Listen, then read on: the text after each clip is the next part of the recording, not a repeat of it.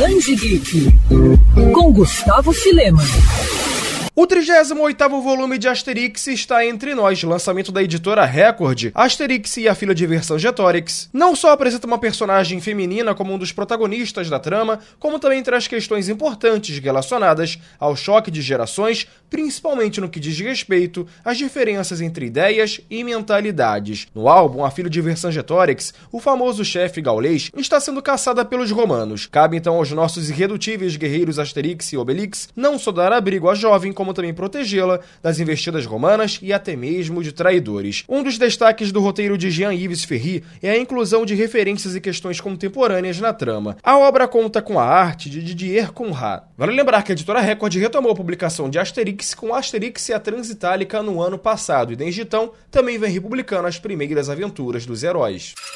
Quer ouvir essa coluna novamente? É só procurar nas plataformas de streaming de áudio. Conheça mais dos podcasts da Band FM Rio.